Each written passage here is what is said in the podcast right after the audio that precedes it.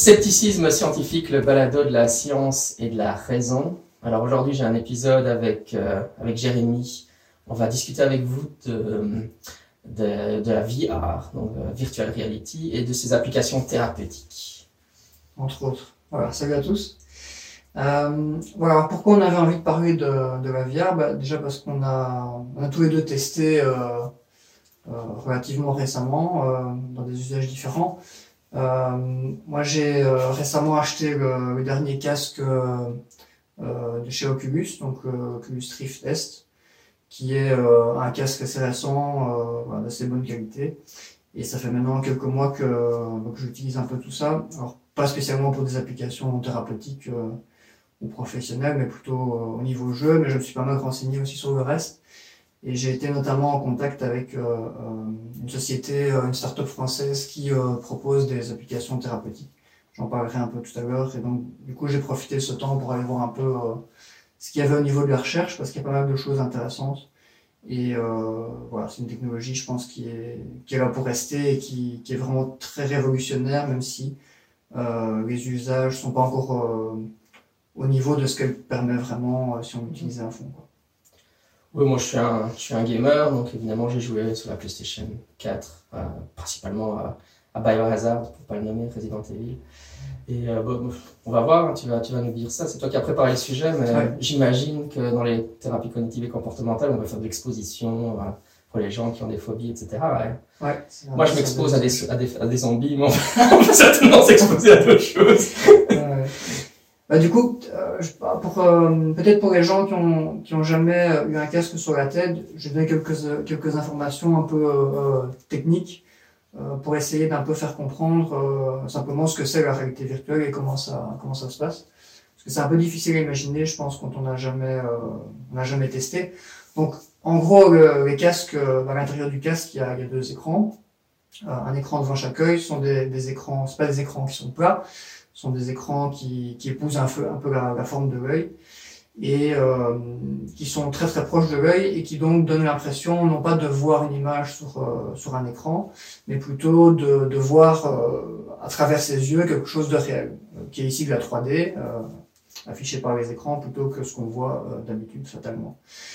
Et donc comme le reste, enfin le casque permet que tout le reste de la vision soit, soit noir, ben, ça donne un côté vraiment euh, très, euh, très immersif. Alors, peut-être une chose qui est importante à savoir pour comprendre certaines infos que je vais aborder par la suite, euh, c'est que il y a peut-être deux paramètres importants dans la, dans la VR à, à connaître. D'abord, il y a la, ré- la résolution. Donc, euh, la résolution, c'est ce qui définit la, la finesse de l'image. Hein, donc, quand vous avez un écran PC, ben, la résolution de l'écran est définie par le nombre de points lumineux en largeur sur le nombre de points lumineux en hauteur, pour faire euh, très très simple. Et c'est probablement une des difficultés avec la, la VR actuelle, c'est que les, les casques, euh, même les plus récents, ont une résolution qui est nettement inférieure à ce qu'on trouve euh, dans nos écrans actuels. Et donc, euh, voilà, pour dire autrement, euh, ce qu'on peut, ce qu'on peut euh, utiliser comme jeu vidéo, par exemple, sur un PC de jeu actuel, a une résolution beaucoup plus importante, donc des images beaucoup plus fines, beaucoup plus belles que ce qu'on peut trouver en réalité virtuelle, qui utilise encore une définition d'image euh, comme il y avait sur des PC il y a, a peut-être 10-15 ans. euh, euh, voilà. Alors, une autre chose à comprendre, c'est qu'il y y a deux types de, de fonctionnement visuel, si on peut dire, pour la réalité virtuelle. Donc, il y a de la 3D, donc c'est des, des donc les programmes ou des, ou des jeux qui, qui, qui affichent un environnement 3D dans lequel on peut se déplacer, interagir. Et il y a aussi ce qu'on appelle la, la, plutôt de la vidéo euh, en réalité virtuelle. Donc là, c'est une vidéo, donc qui est donc une vidéo filmée, comme n'importe quelle vidéo sur YouTube, mais dans laquelle on peut tourner son regard pour euh, regarder vers la droite ou vers la gauche ou vers le haut. Et la vidéo donc, est faite en 360 degrés et ça permet de regarder à différents endroits de la vidéo. Voilà, ça, c'est deux technologies qui sont utilisées euh, bah, notamment dans certaines euh, applications thérapeutiques. Au niveau des jeux, par contre, c'est essentiellement de la, la 3D, de la vraie 3D. Voilà, peut-être euh, en guise d'intro, euh, bah, Jean-Michel, tu peux peut-être nous dire un peu comment ça s'est passé ta, ta, ta première expérience avec Resident Evil, qui est une très belle illustration, je pense, du potentiel de la VR. Oui, bah, c'est Ouais, c'était assez bluffant directement. Hein. Je pense que bon après évidemment c'est comme toutes les nouvelles technologies, on s'y habitue assez vite. Mais la première fois qu'on tente le coup, euh, c'est vrai que l'aspect immersif est assez euh, assez fort. D'ailleurs, euh, oui même, même si les graphismes, enfin les graphismes sont quand même déjà très très beaux, on, s'y croirait. On a l'impression vraiment d'y être, d'être dans l'environnement et de pouvoir interagir. Alors ce qui est bizarre, c'est que sur la PlayStation 4, on ne peut pas marcher, donc on peut se déplacer à droite et à gauche, mais on donc évidemment le personnage lui se déplace, donc là on se déplace avec la manette de jeu mhm. et ça peut entraîner des petits effets assez marrants. Enfin quand au début on, on a un peu un, un, mouvement, je sais pas comment on peut le décrire, de recul, de balance en arrière, puisque mhm. nos yeux nous disent qu'on est en train de marcher alors qu'on n'est pas réellement en train de marcher.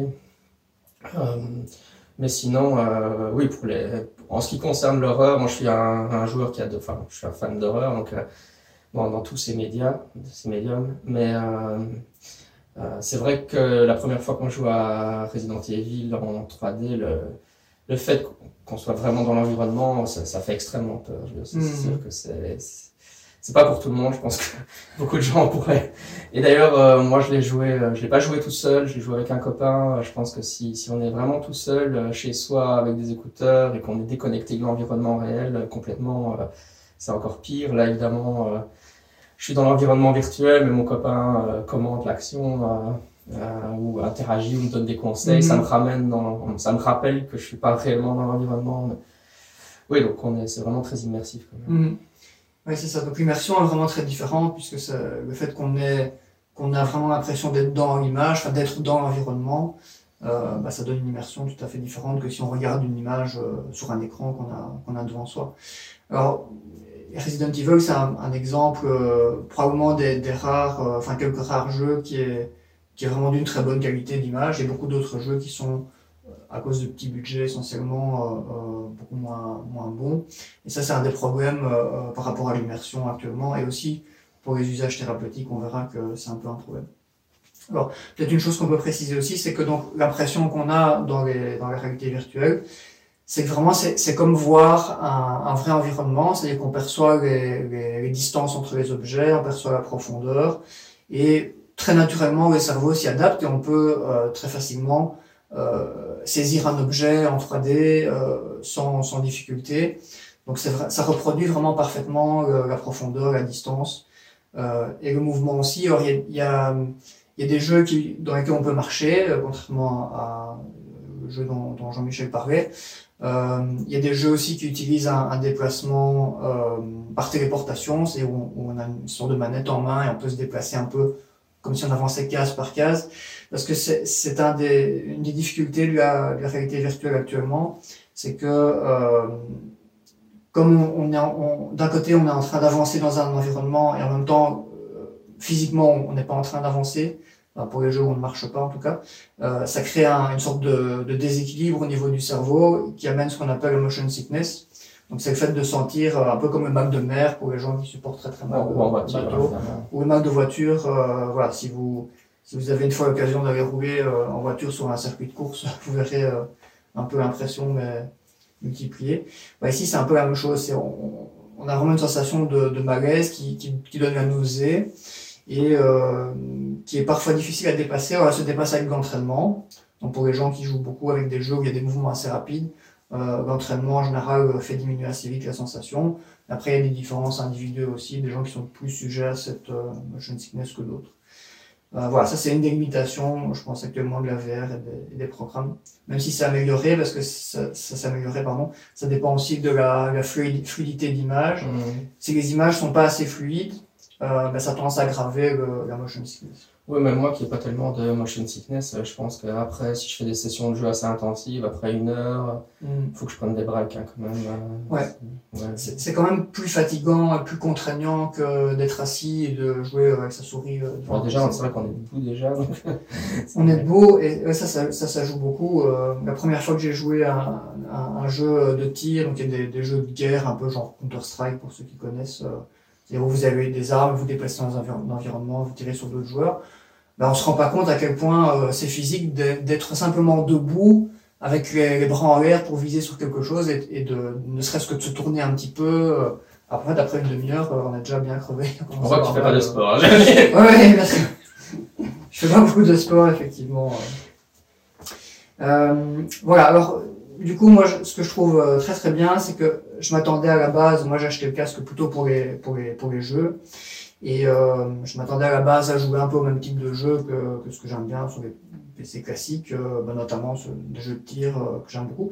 Et en fait, ce que je me suis, enfin, ce dont je me suis aperçu, c'est que la sensation est tellement différente sur, dans la réalité virtuelle que c'est même pas le même type de jeu. C'est-à-dire que jouer à un, jeu de tir en réalité virtuelle, en fait, ça a tellement rien à mmh. voir avec jouer avec une, un clavier et une souris que c'est presque le même, plus le, type, le même type de jeu en fait. Par exemple, les compétences sont pas du tout les mêmes.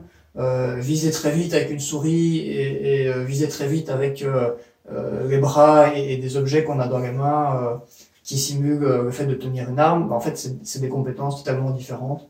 Et ça, on a l'impression d'être complètement, d'avoir jamais joué avant quand on, on joue à ce genre de jeu, c'est assez marrant. Et finalement, ce qui m'a, ce qui m'a le plus accroché, bah, c'est des types de jeux auxquels j'imaginais pas spécialement jouer.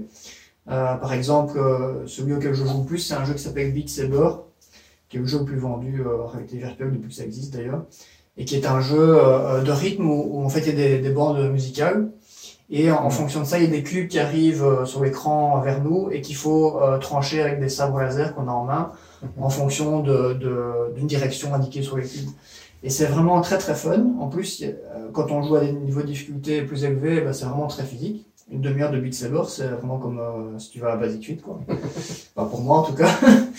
et, euh, et c'est vraiment très très chouette parce que le fait d'être dans l'environnement et d'avoir la même impression que si on avait des vrais cubes qui arrivent vers nous et de faire les mouvements physiquement dans l'espace, en fait, c'est ça, c'est beaucoup beaucoup plus chouette que que des simples jeux de rythme où on, où on cliquait sur des touches de clavier euh, pour activer des boutons en fonction de la musique, ah qui n'a rien à voir avec, euh, avec la sensation qu'on peut avoir ici. Il y a d'autres jeux du même genre que j'aime bien. Il y, a, il y, a, des gens qui ont reproduit euh, une, une, simulation de tennis de table. Et c'est là aussi c'est extraordinaire. Mais bon pour pour ceux qui personne personne ne le sait, mais j'ai fait du, du, tennis de table en compétition pendant plus de 10 ans. Il y a pas mal de temps, donc j'ai perdu ma condition physique entre temps, mais euh, voilà, j'avais un assez, un assez bon niveau et, euh, et vraiment ils ont réussi à reproduire la, la physique du, du, du, du de table, je dirais à, à 90%. Quoi. Et donc on peut vraiment faire exactement les mêmes mouvements, faire les mêmes erreurs, avoir la même sensation physique et, euh, et c'est vraiment assez, euh, assez incroyable. Mmh. Voilà, j'ai pas mal joué à ça aussi, euh, c'est assez populaire, il y a beaucoup de gens qui jouent. Et voilà, ça c'est quand on, on, utilise ce type de, de programme, on a vraiment l'impression que la, la, VR a un potentiel assez, euh, assez incroyable. Voilà. Et après, il y a plein d'autres applications euh, plus, plus euh, sociales. Par exemple, il y a des gens, il y a moyen d'avoir des DJ dans des salles de concert en 3D. Il y a toutes les semaines, ça existe. On peut aller assister au concert en 3D. Enfin, c'est, c'est complètement psychédélique, mais c'est, vraiment très, très drôle. Il y a plein d'applications de genre là aussi. Voilà, ça c'est un peu pour les pour la, la, partie jeu. Alors je voulais vous parler un petit peu aussi de, de la partie plus euh, professionnel. Il y a pas mal d'études sur, euh, sur la VR, même si c'est souvent des études assez préliminaires des études avec des petits échantillons, il n'y a pas forcément de groupe contrôle. Euh, bon voilà, donc c'est la, portée est assez euh, limitée, mais ça se fait de plus en plus. Euh, et donc au niveau des applications, qu'est-ce qu'on trouve? Alors l'application la, plus courante, c'est tout ce qui est réalité virtuelle pour des opérations médicales. Ah. Euh, donc qui, qui, représente l'environnement, euh, enfin l'endroit où on va opérer en 3D, les outils, etc. Donc là, il y a beaucoup d'études sur la question. Bon, je vais pas détailler parce que j'y connais rien, mais donc j'ai bientôt les études, les résultats ont l'air plutôt euh, positifs et ça a l'air d'être utilisé quand même assez souvent. Euh, D'autres applications, ben, t'en parlais tout à l'heure, c'est pour les phobies. Effectivement, donc il y a des applications euh, plus au niveau thérapie. Euh, et ils ont beaucoup développé cet aspect-là, puisque le traitement des phobies, donc en, en thérapie cognitive, c'est surtout l'exposition, c'est qui est le plus efficace. Et donc, bah, les, les programmes de, de, de VR euh, reproduisent en fait. Explique peut-être juste comment c'est de l'exposition oui. classique. Euh, comment oui, c'est ça. Toi, si t'as pas, si pas, de VR, tu fais quoi C'est ça. Mais donc, par exemple, une personne qui a une phobie de l'ascenseur, après lui avoir appris à, à, gérer un peu son angoisse physiquement, à gérer un peu ses idées négatives, on va l'amener de manière progressive à affronter sa peur dans l'ascenseur dans un vrai ascenseur, euh, euh, voilà, en passant des paliers de plus en plus difficiles. Et c'est ça qui fait que ben, les personnes peuvent se réhabituer à diminuer leur peur et à reprendre confiance. Je sais pas si tu disais, si ça se fait encore, mais euh, avant on parlait aussi de faire de l'exposition en imaginaire, on demande juste à la personne d'imaginer qu'elle... C'est ça. Alors ça, ça, ça, se fait aussi, et c'est notamment ce qu'on fait avec l'hypnose, Mhm. euh, essentiellement. Donc là, en fait, on remplace le, le in vivo, comme on dit, euh, par, euh, par plutôt l'imagination. Euh, ce qui est ce qui est nécessaire dans certains cas parce que c'est pas toujours facile d'exposer les gens à leur peur réelle. Euh, euh, bon, s'ils ont peur de prendre l'avion, bah ils peuvent pas aller prendre l'avion tous les week-ends pour travailler Ouais, parfois ils ont tellement peur, ils vont juste pas Et aller. parfois ils peuvent Ouais, simplement ils- pas rentrer dedans. Quoi. Voilà, donc ici, bah, ces, ces programmes en fait reproduisent en 3D des environnements en lien avec la, la peur. Euh, il y a déjà quand même plusieurs études euh, là-dessus euh, qui donnent des résultats assez positifs. Maintenant, euh, euh, bon, la difficulté, c'est que euh, bah, déjà il y a parfois euh, une, ce motion sickness. S'il y, y, y a beaucoup de déplacements, les gens qui n'ont pas l'habitude peuvent être vite un peu malades. Une autre limitation, bah, c'est la qualité graphique, donc la résolution et puis la, la, la finesse des textures, c'est-à-dire la, la finesse de la manière dont les objets, euh, dans leur texture, sont représentés en 3D. Euh, c'est encore assez pauvre en fait comparé à- aux jeux vidéo actuels, tout simplement. pas les moyens de développer. Parce qu'ils n'ont pas les moyens de développer et parce que il y a encore assez peu de gens qui ont des casques et donc euh, le marché est très petit en fait. Donc euh, c'est pas que la technologie ne permet pas, mais si s'ils devaient dépenser de l'argent pour faire vraiment un, un, un truc euh, de bonne qualité, euh, bah, ils, ils rentreront pas du tout dans leurs frais. Quoi. Voilà. Maintenant malgré ça, il y a des il y a des résultats quand même euh, intéressants. Il y a eu quelques études euh, qui ont comparé notamment euh, euh, l'exposition euh, en VR avec euh, d'autres- thérapies d'exposition euh, comme la thérapie euh, comportementale et qui ont trouvé euh, euh, que la VR était presque aussi efficace. Voilà, maintenant c'est des études préliminaires de nouveau avec euh, des petits échantillons, mais ça montre en tout cas que ça peut fonctionner pour, euh, pour les gens et le- leur, euh, leur perception, leur retour était plutôt euh, positif par rapport à ça. Même s'ils signalaient dans les difficultés, dans, il y a eu une étude qui, qui évaluait euh, justement les, les points négatifs dans l'esprit des, des sujets.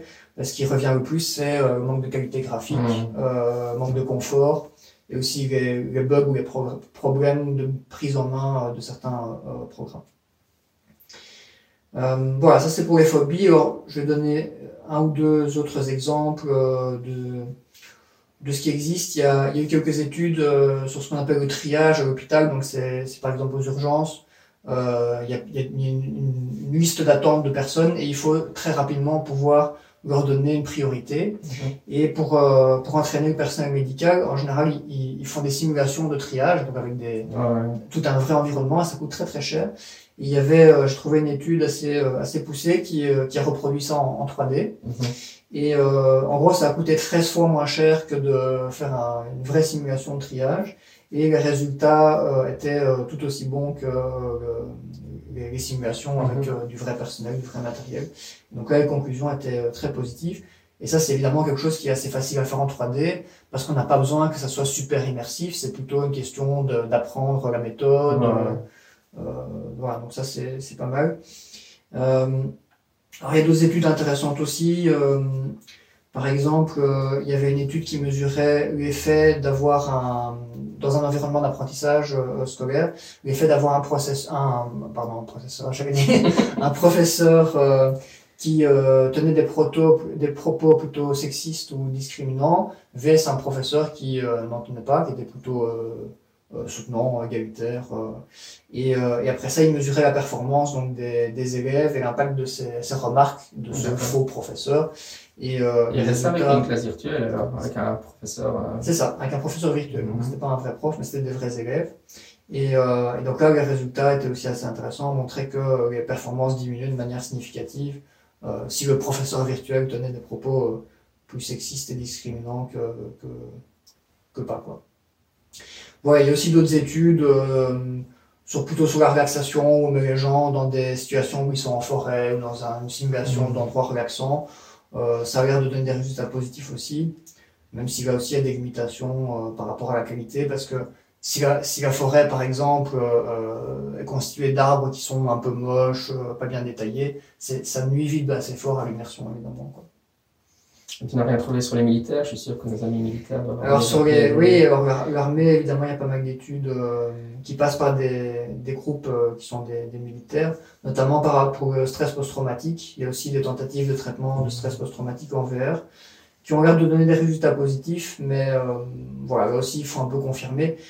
Euh, Il y, a, il y a probablement un biais important, c'est que quasiment toutes ces études, en fait, j'ai j'ai eu presque tout ce que j'ai trouvé. Bon, c'est c'est faisable parce qu'il y en a pas encore euh, 300 quoi, des Ouais. études et elles sont quasiment toutes positives. Et donc ça c'est un biais. On peut on peut supposer assez facilement que euh, comme il y a rarement des groupes de contrôle ou rarement des comparaisons avec des thérapies qui sont déjà validées euh, on va avoir tendance à trouver facilement des résultats positifs même quand la méthode n'est pas très utile en fait. Parce qu'il y a l'effet placebo euh, qui joue euh, le fait d'être dans une démarche euh, d'essayer de répondre aux, aux attentes des expérimentateurs etc donc ça demande d'être validé ces résultats avec des études euh, avec des groupes contrôle Ouais, moi j'imaginais pour les militaires avec le freeze, hein, quand on doit tirer sur des cibles, Mhm. euh, qu'il, euh, qu'il- on a tendance à se figer. Hein, et donc, euh, Ouais. une des raisons pour laquelle les militaires font des tirs sur des cibles en carton, c'est justement pour que les gens prennent le réflexe de tirer sans réfléchir. En fait, je suis en train de tuer un être humain.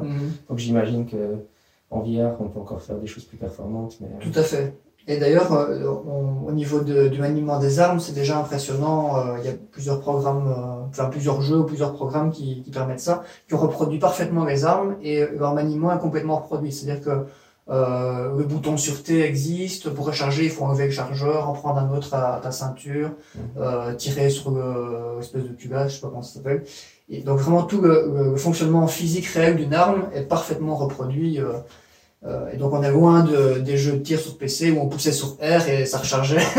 Ici, il faut vraiment faire le mouvement, puis viser. Et, et voilà, donc effectivement, on peut imaginer plein d'applications euh, de ce côté-là quand ça se développera et qu'il y aura plus de budget, plus de personnes qui ont des, qui ont des casques. Voilà, pour info, aujourd'hui, un casque comme le mien, ça coûte dans les 500 euros neuf. Euh, et la première version de, de l'Oculus, il y a, il y a quelques années, euh, ça coûtait le double du prix. Quoi. Voilà, donc ça, ça devient de plus en plus accessible, même si à, la base, c'était quand même très cher. Mhm.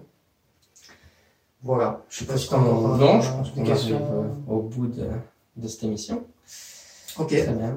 Ouais, je mettrai les, les références des études euh, et des infos dans les, la description de l'épisode pour ceux que ça intéresse d'aller voir un peu la question, les questions scientifiques. Voilà. Voilà, ben, c'était Scepticisme scientifique, le balado de la science et de la raison. Et on se retrouve pour une prochaine fois. À une prochaine. Ouais, à bientôt. Ciao, ciao.